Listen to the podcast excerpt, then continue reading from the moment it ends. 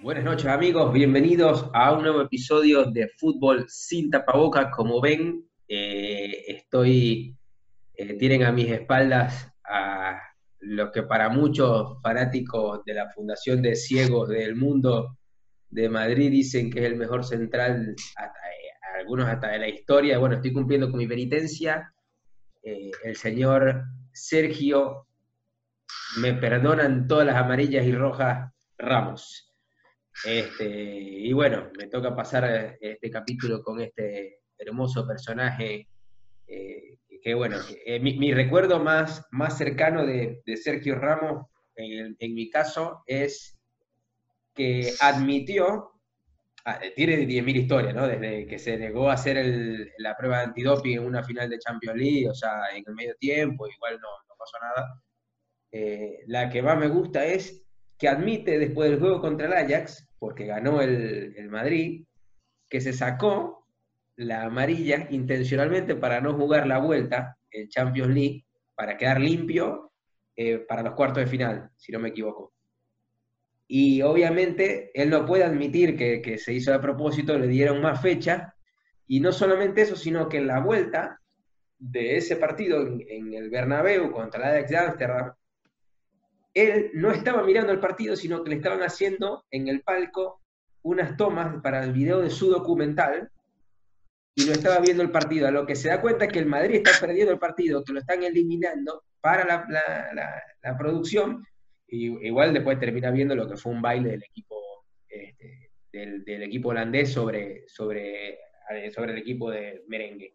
Pero bueno, ese es mi recuerdo. Eh, bienvenidos muchachos, como siempre. Eh, Guido, háblame, ¿cuál es tu, tu recuerdo de Sergio Ramos?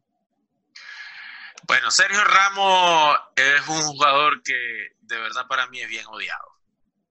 Es bien odiado porque me parece que es un jugador bastante sucio, bastante cochino, es de mala condición. O sea, yo puedo entender y en mi pasado que yo jugué fútbol y pude estar en, a nivel competitivo en algunos casos, eh, uno siempre tiene esa malicia dentro del campo, pero lo de Sergio Ramos yo creo que sobrepasa los estándares normales.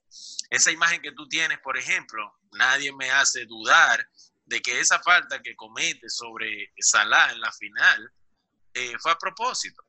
Inclusive salió en, en- en imágenes luego de que, que todos esos errores de Carius pudieron estar eh, ah, relacionados con un codazo que le da Sergio Ramos eh, en una jugada y que tuvo incluso eh, traumatismo en el cráneo. Tuvo una, Una contusión. contusión, correcto. Eh, Sergio Ramos, sí, yo no, yo no puedo negar que tiene un físico, que es un jugador que en nuestro término le echa bola y le pone cojones al, al- asunto. Sí, eso es una realidad y eso yo se lo acepto a Sergio Ramos. Eh, pero me parece que a nivel defensivo tiene muchas carencias, muchas carencias que muchas veces son tapadas por eh, el palmarés, el historial, la experiencia. Eh, Ramos, no le voy a sacar la amarilla, ah, porque son minuto 8, entonces no le puedo sacar la amarilla. Pero resulta que ese golpe que dio, quizás sacó del partido al delantero y a las pósteres termina siendo una jugada clave, porque él sabe que en el saco tiene otra amarilla que puede usar minuto 60, ¿me entiendes? Eh, y esa es mi opinión de Sergio Ramos. Es un campeón, sí, tiene un palmarés grande, sí. Eh, tuvo la dicha de jugar con, con, yo creo que con la mejor España que, que ha existido en la vida y que yo creo que me moriré y no veré otra igual. Eh, pero sí, esa es mi opinión de Sergio Ramos.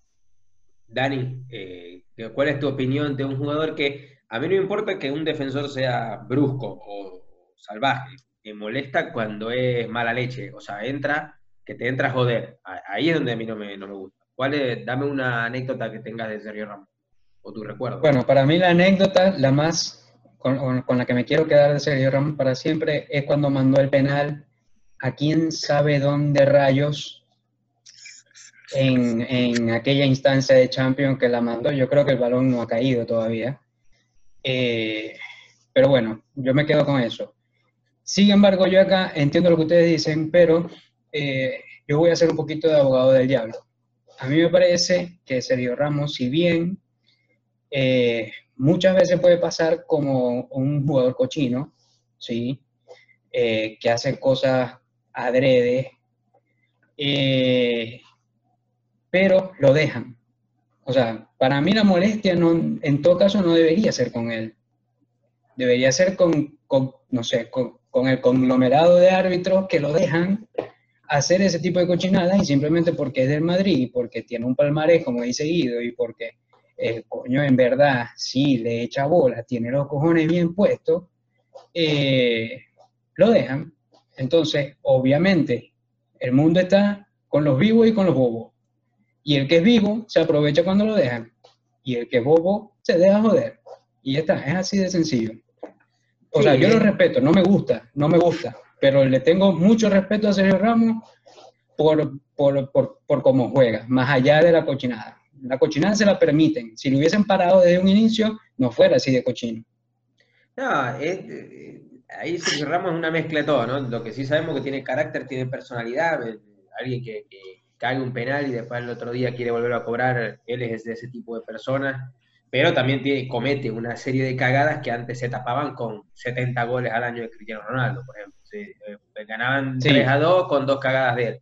Un Cristiano que, que está en la Juventus, una Juventus que está pasando, y ahí vamos entrando al- a, la, a la carne jugosa de este programa, que está viviendo un rumor que ya casi, casi es una realidad, según varios medios de comunicación en Italia, dicen que la Juventus ha llegado a un acuerdo para darle al Barcelona a Pjanic, al bosnio, más 10 millones de euros por Artur. Un cambio de alguien de 30 años, de la calidad de Pjanic, más 10 millones por Artur, que tiene 23 del Barcelona. Guido, ¿qué, qué, qué- a qué te sabe? Este, más allá de que sea un rumor o no, porque todavía no, no es oficial, ¿a qué te sabe este cambio? Bueno, hace, hace, yo estuve haciendo una investigación sobre el Barcelona cuando se empezó a escuchar el tema de Lautaro, eh, lo- los famosos cambios que iban a venir. Hay una realidad y todo seguidor del Barcelona debe entenderlo. El Barcelona ha invertido mal los últimos años, totalmente mal, muy, muy mal. Han derrochado dinero, eh, dinero que me parece que en estos momentos están haciendo falta en las arcas del Barcelona y por eso tienen que recurrir a tratar de obtener algo de flujo de caja y tratar de sacrificar a un jugador que tiene 24 años, que no ha hecho una explosión, que por los momentos no terminó de ser ese crack que pensaban que iba a ser luego de venir del gremio. Entonces dicen que de pronto es sacrificable para obtener algo de ganancia sin perder tanta calidad en el medio campo y ofrecerle a Gianni un sueldo menor. Y eso es lo que creo que apunta el Barcelona con este cambio.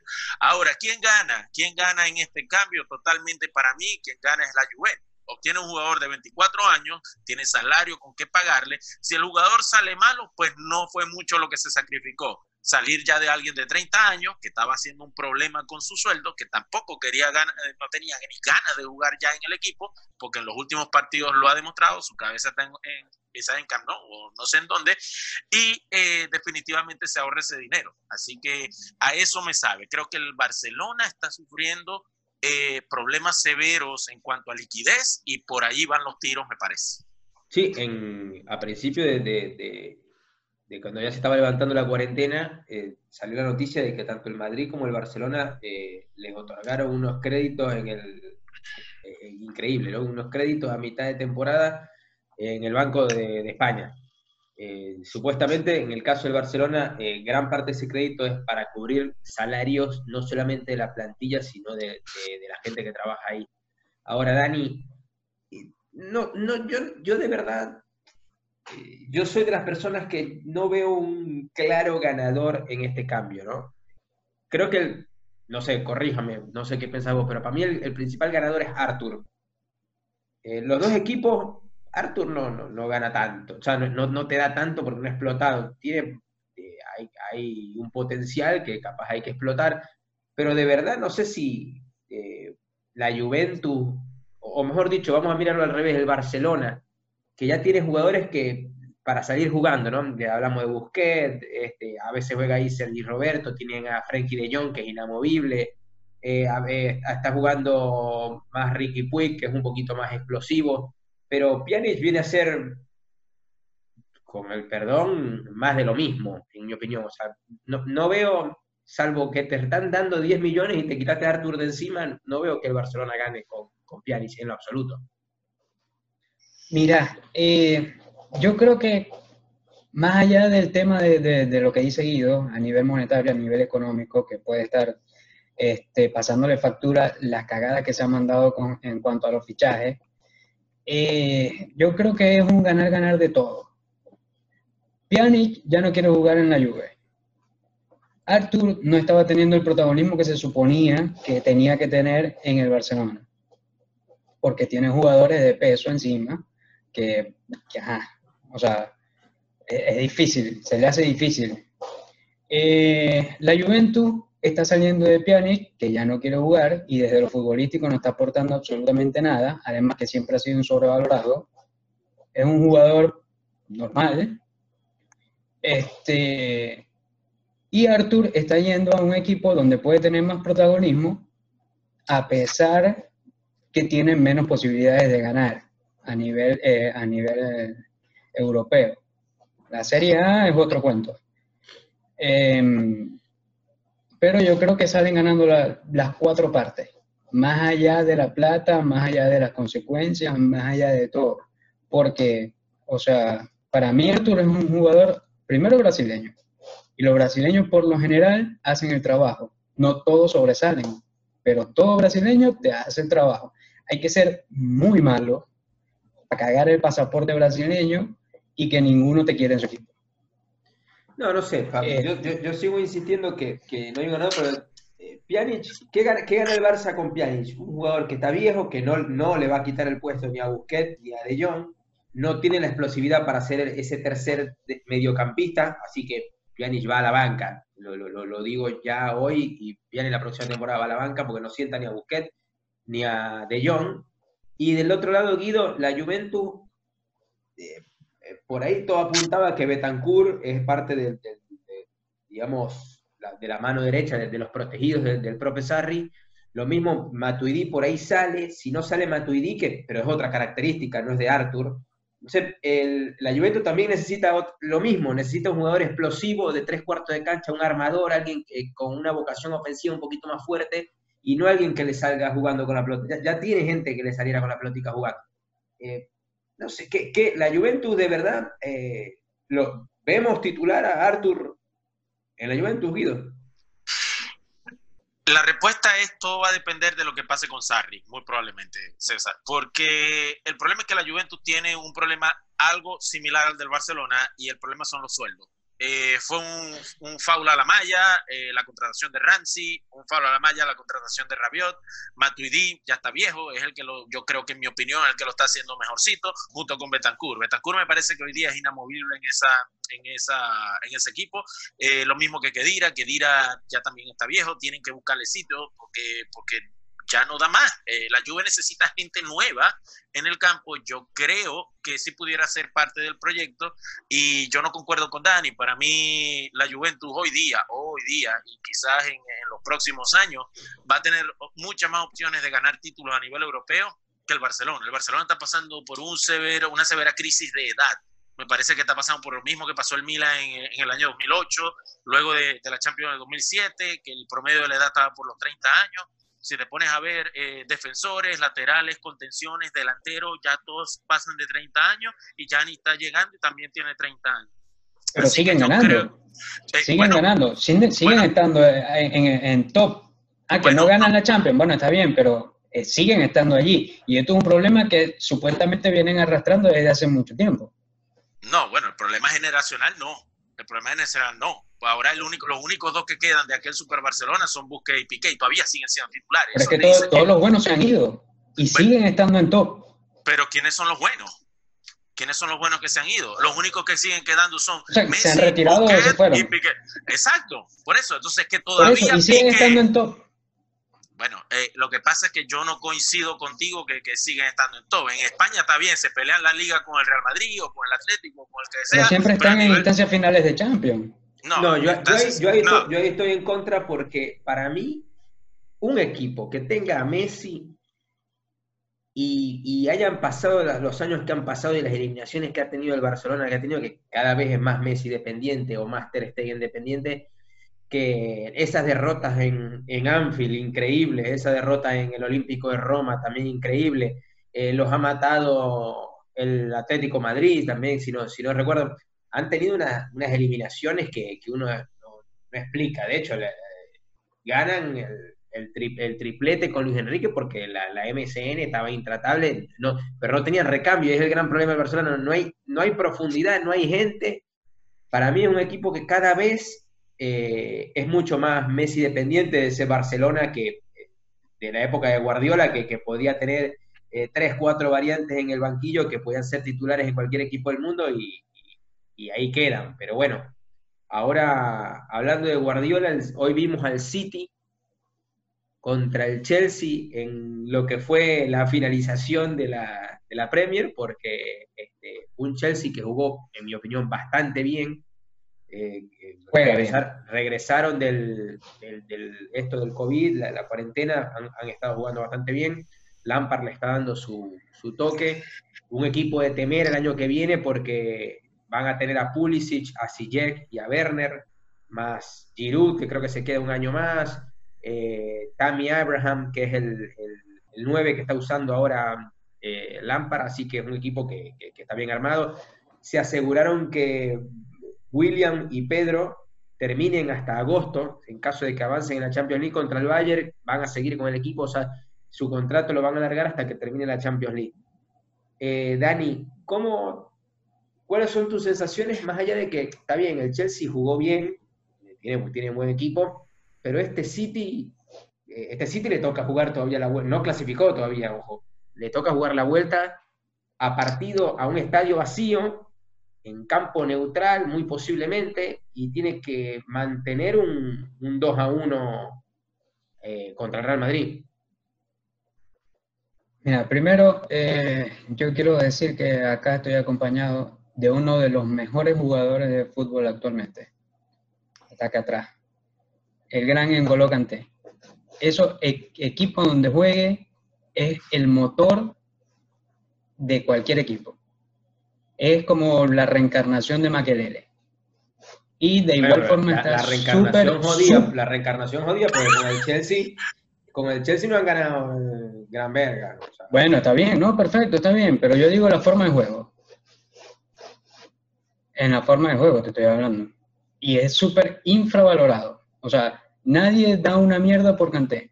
Y cualquiera debería quererlo tener en el equipo.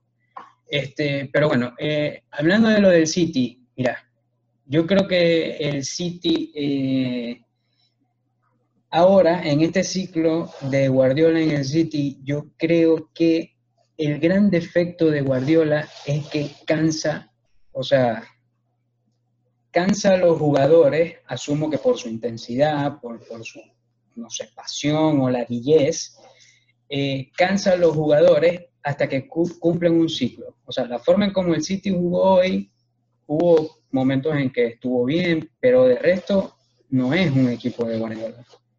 ¿O será que los jugadores no le responden como él quisiera? Pero yo creo que el defecto de Guardiola es que cansa y cumple los ciclos demasiado rápido. Bueno, Y si, ya si- este si los pudiera de, estar de ahí. 100 días, pero vienen de 100 días. No, no, pero no, no, no, no, no, no, va, no te hablo de cansar físicamente. O sea, que eso también puede ser, pero ya eso es otro tema. Te digo de que los cansa de instrucciones, de, de, de todo, o sea, de, de como que toda esa explosión que de, información, bombardeo que le tira en la cabeza, este, para mí está pasando eso con el, con el City, porque la verdad, hoy fue un equipo que, que- que no mostró nada. Si no es por el gol de tiro libre de, de De Bruyne, que la clavó en el ángulo, este, le hubiesen pasado por arriba. Guido, Eso, eso, es- eso es lo que yo creo. Sí, es, es- es posible, ¿no? Porque así decían de, de, de Mourinho, incluso los jugadores del Inter dijeron que lo fundió emocionalmente. Eh. Guido, el, este City, ¿no? Que yo sé que vos odias al Kun Agüero, a mí me parece que Kun Agüero, para bien o para mal, eh, creo que no lo podemos negar, es un referente del, del- del City. Estoy seguro que lo, para lo mismo, para bien o para mal, los jugadores del City seguramente están mucho más cómodos con él en cancha que, que sin él, pero asumiendo que no llega, ¿este City está para, para pelearle a este Madrid que tenemos ahora? Algo se va a inventar Guardiola, algo se inventa Zidane, pues ya Guardiola tiene la cabeza puesta en agosto, olvídate, se acabó la liga, se acabó todo. Eh, ¿Crees que el Madrid puede hacer la épica o, o, o, Guardiola va a tener un as bajo la manga para darle vuelta a esta mala actuación? Bueno, para mí, eh, César, yo creo que sin mucho preámbulo, sin mucho análisis, eh, City pasa esa eliminatoria. ¿Ok?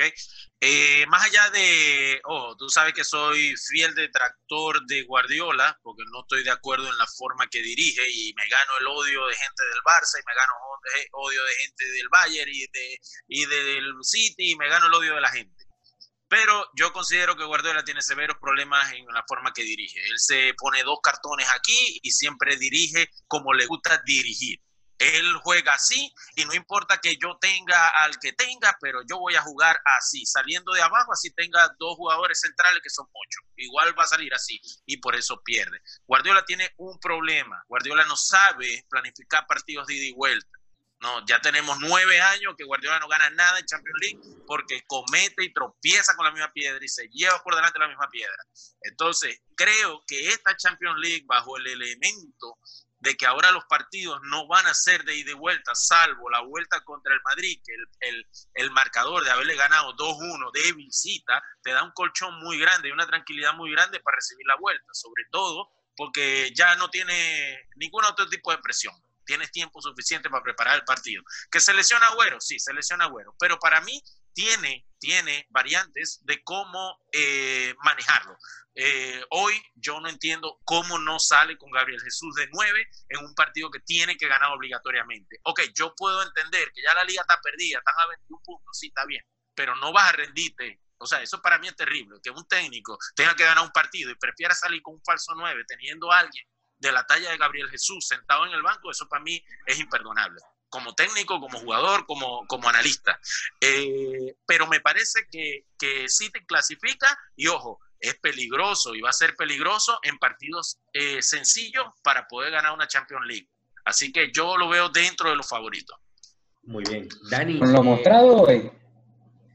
No, pero yo estoy, de acuerdo, yo estoy, de acuerdo, con eso de que en esos partidos de mata-mata eh, no es lo mismo los equipos que salen a especular y a buscar el error para hacer el gol, dices el Atlético Madrid, que, que te apuesto que si el Atlético Madrid a la contra el Liverpool partido único, la historia hubiese sido otra. Pero eh, yo creo, yo creo también que, que, el City eh, difícilmente va a echar a perder la ventaja que ya sacó en el, en el Bernabéu. Ahora lanzo aquí también, Dani, a ver qué, qué me decís, ya que, ya que hablamos de, de Pep, tenemos que hablar de Jürgen Klopp. Yo hice una investigación y salvo Bob Paisley, que le ganó, le dio, mejor dicho, tres Champions Liverpool a finales de los 70, principios de los 80, eh, creo que, no sé, no lo vi jugar, ninguno de nosotros vio jugar a, ese Liverpool que se metió tres Champions en menos de cinco años, pero podemos decir que apartando eso, creo que Klopp es el mejor director técnico de la historia del Liverpool, porque un Liverpool que ya, ya le dio una Champions y al mismo tiempo le dio su primera liga en la historia. Dani, podemos ya tener a Klopp en el Olimpo, que no es, fácil decirlo, ¿no? En el Olimpo del Liverpool. yo creo que sí. O sea, si, si no se lo ha ganado ya, ¿qué tiene que hacer para ganárselo? O sea, ¿a quién tiene que convencer? ¿Qué cosa tiene que ganar? Este, para mí no hay ninguna duda de que ya, no sé, porque obviamente es cuestión de tiempo, ¿no? Eh, no sé, no, no sabemos cómo fue la historia hace 30 años, hace 40, hace 50 años, pero en lo que se, si se puede decir historia contemporánea, era o sea, tiene que ser la persona más importante de ese club, incluso por encima de Gerard. Klopp agarró a, el nombre de Steve Gerrard, que es un sobrevalorado también, o fue un sobrevalorado, lo enrolló y se limpió. Y está, ahí no hay nada que hacer. hoy, cuando estaba viendo, o sea, esto es más o menos relacionado, cuando estaba viendo el partido, el, el, narrador pusieron una encuesta en el, y la quiero compartir, asumo que ustedes también la vieron, eh, colocaron como que una encuesta una, para que la gente opinara y decían que si se podía hablar del mejor ganador de la Premier. Entonces, eh, eh, muchos dijeron que sí, creo que incluso creo que la, el resultado fue que sí. Eh, pero para mí es difícil, a pesar de todo lo que, lo que pudo haber hecho Klopp, no sé si ganó, no, no tengo registro de si ganó con un puntaje récord histórico, pero lo que sea, pero no puede competir con ganar la Liga Invicto como hizo el Arsenal. Es, es complicado, ¿no? Porque eh, Klopp, eh, Klopp creo que ya, no, no, sé si le va a dar chance de llegar a la Liga de los 100 puntos, que es otra, que es otra, otra una, gran temporada histórica, porque incluso ese, ese City de los 100 puntos le hubiese ganado la liga al Arsenal eh, que terminó invicto.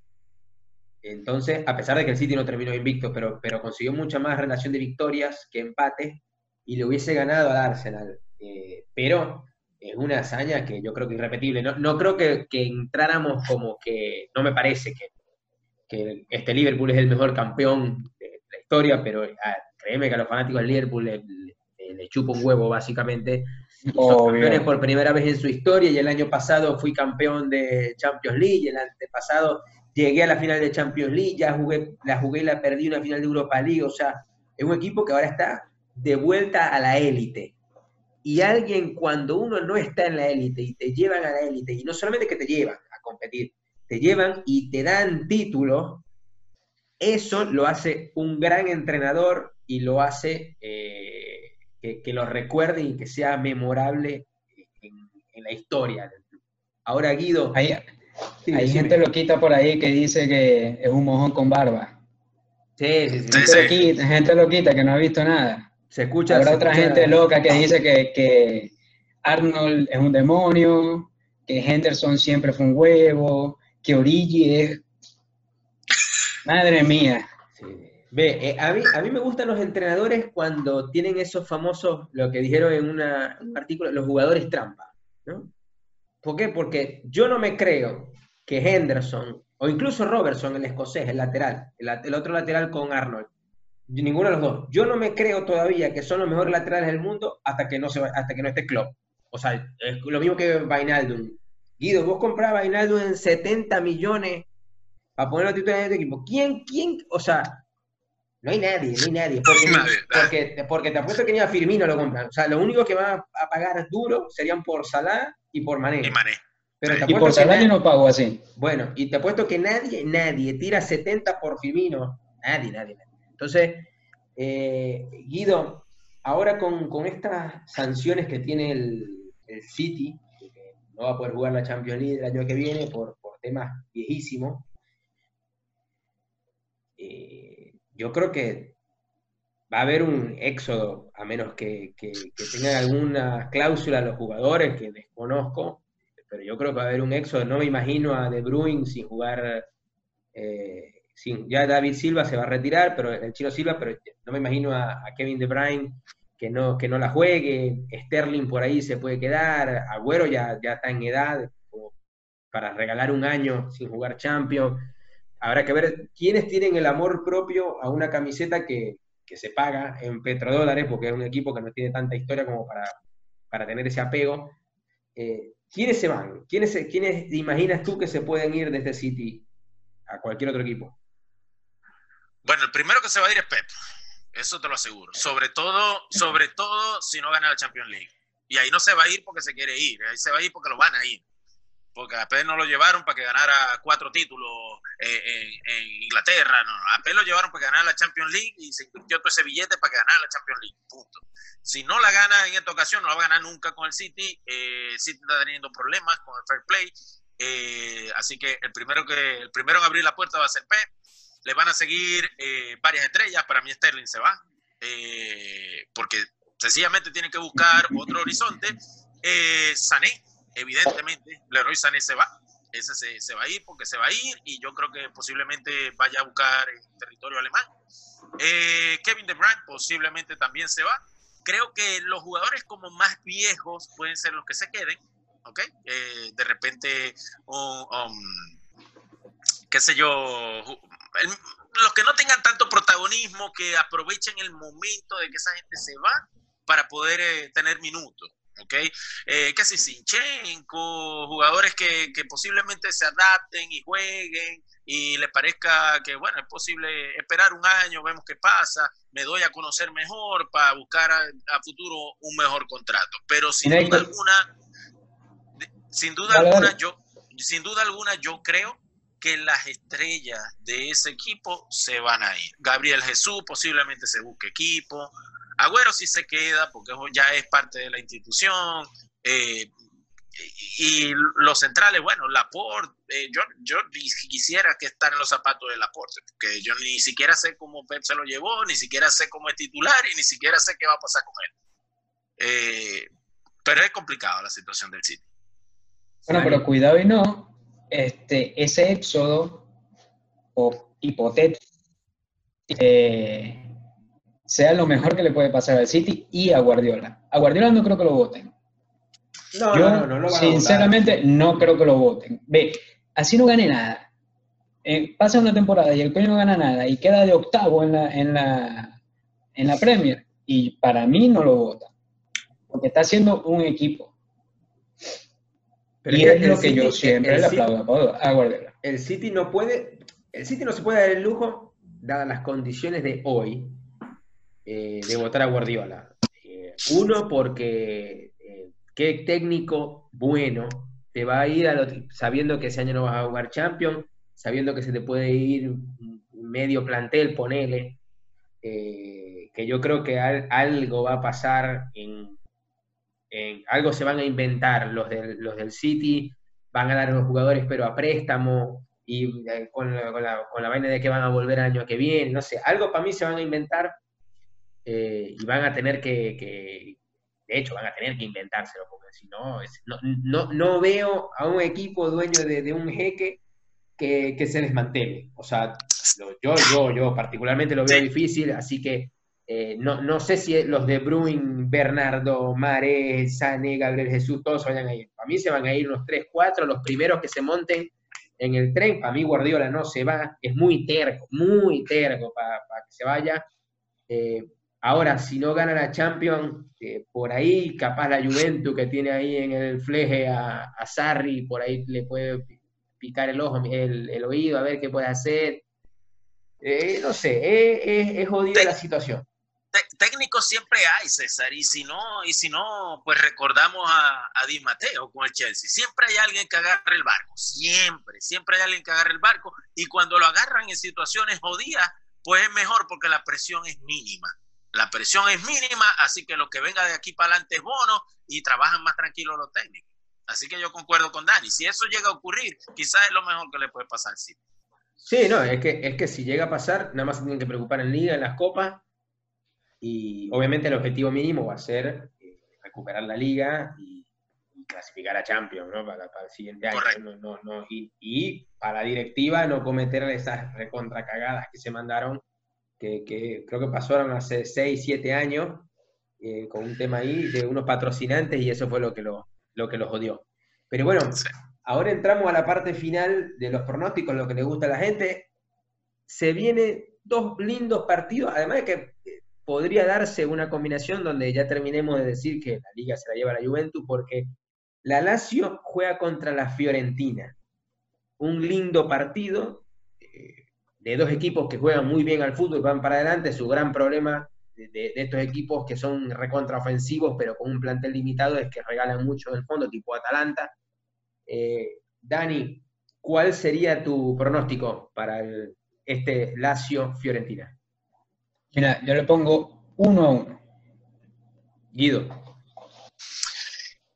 Para mí ganarlo a Lazio. Eh, Fiorentina lo vi bien el partido, eh, sin embargo, tuvieron expulsado, creo que no va, Pesela no va a ser de la partida, eh, creo que salió expulsado, no estoy seguro si fue Pesela o no, pero la Lazio necesita urgente ganar. Ese, ese, ese, tropiezo después de ir ganando el partido 2 a 0 contra el Atalanta y terminando perdiéndolo, yo creo que la Lazio se va a imponer en, en el Olímpico. 2 a 1. O se van a robar. Yo, yo me voy con, con, otro empate, me voy con otro 1 a 1 y me atrevo que, a decir que hay un golcito de Riverí. Y el otro partido es el Milan-Roma, dos equipos que sí o sí necesitan los tres puntos, no están en una competencia en, el top de la tabla. Pero Guido, con tu corazón en la mano, ¿cómo queda Milan-Roma?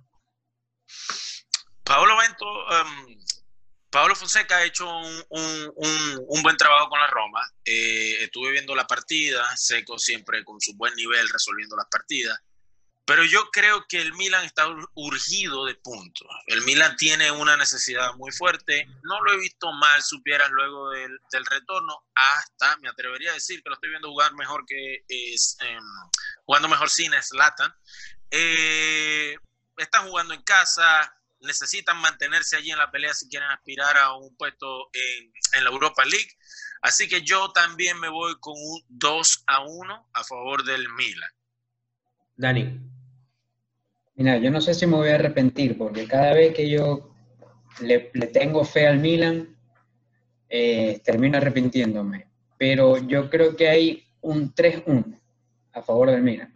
Ah, no, una coñaza. Hay fiesta. Ah, Hay fiesta, Guido, hay fiesta y Vamos, vamos, vamos a Ah, celebrar. van a vamos- barrer, van a, van a vamos- barrer allá. va- vamos a celebrar, vamos a celebrar.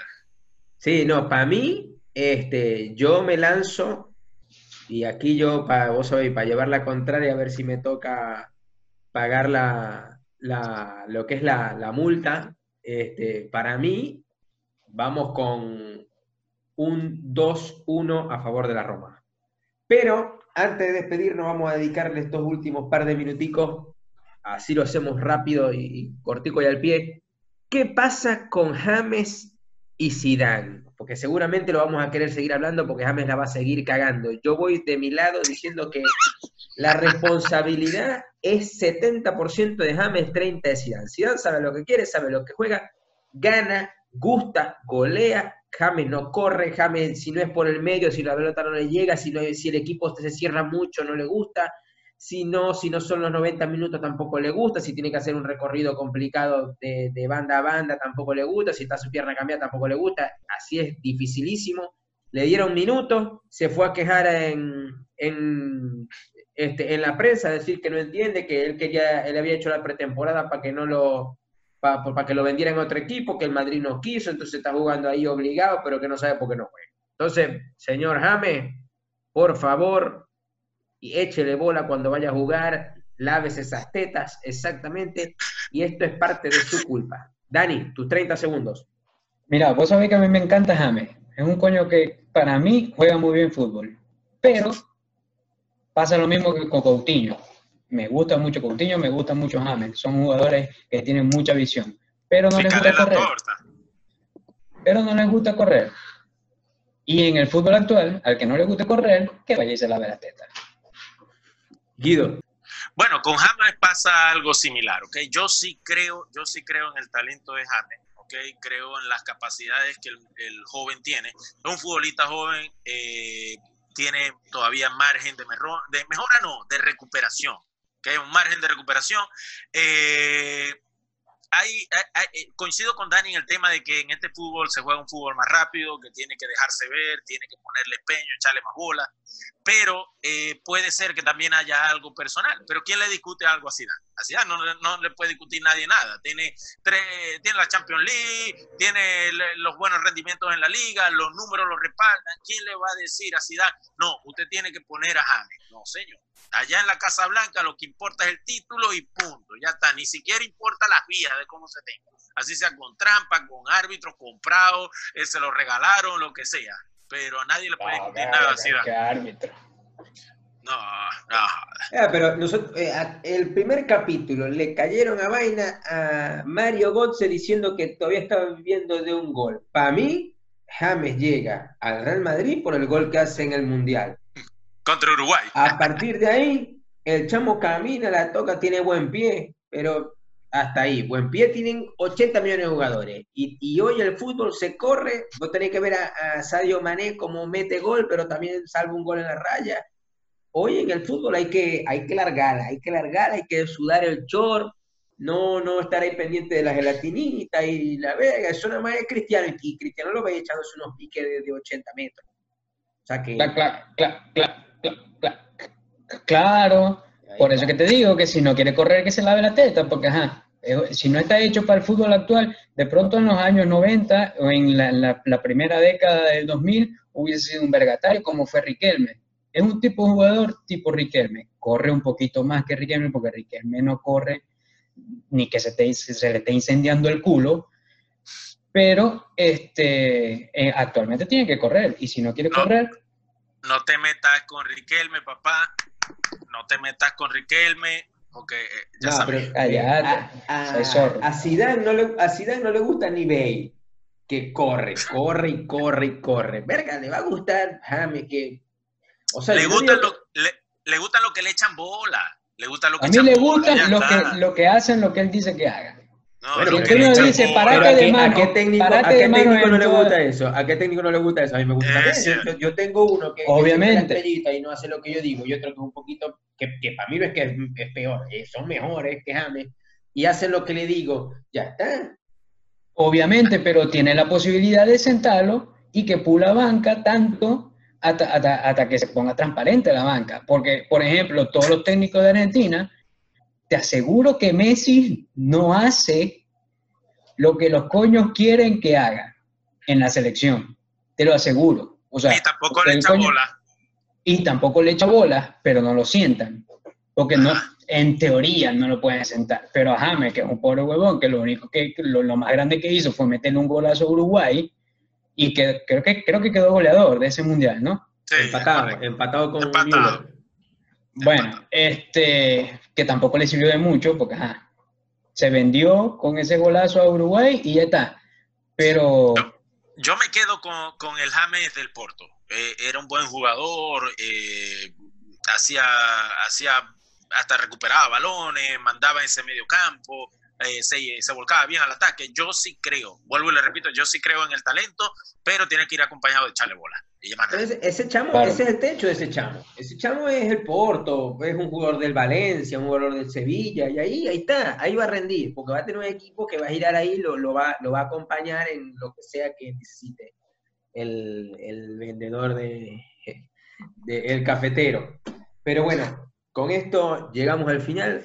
Un lujo, como siempre, eh, conversar de lo que es la polémica, los cambios, la actualidad y empezar a predecir, porque se van a venir muchas cosas buenas. Y bueno, y después tocará eh, una nueva penitencia que ya veremos de qué será. Lo más probable que sea el, del fútbol italiano, porque si los pronósticos son del fútbol italiano, por ahí irán los tiros. Señores, un placer como siempre. Se les quiere, se les cuida y nos vemos para la próxima. Igualmente, manténgase sanos. Ha sido un placer. adiós. Pain goes by when you just don't think about, when you just don't think about it.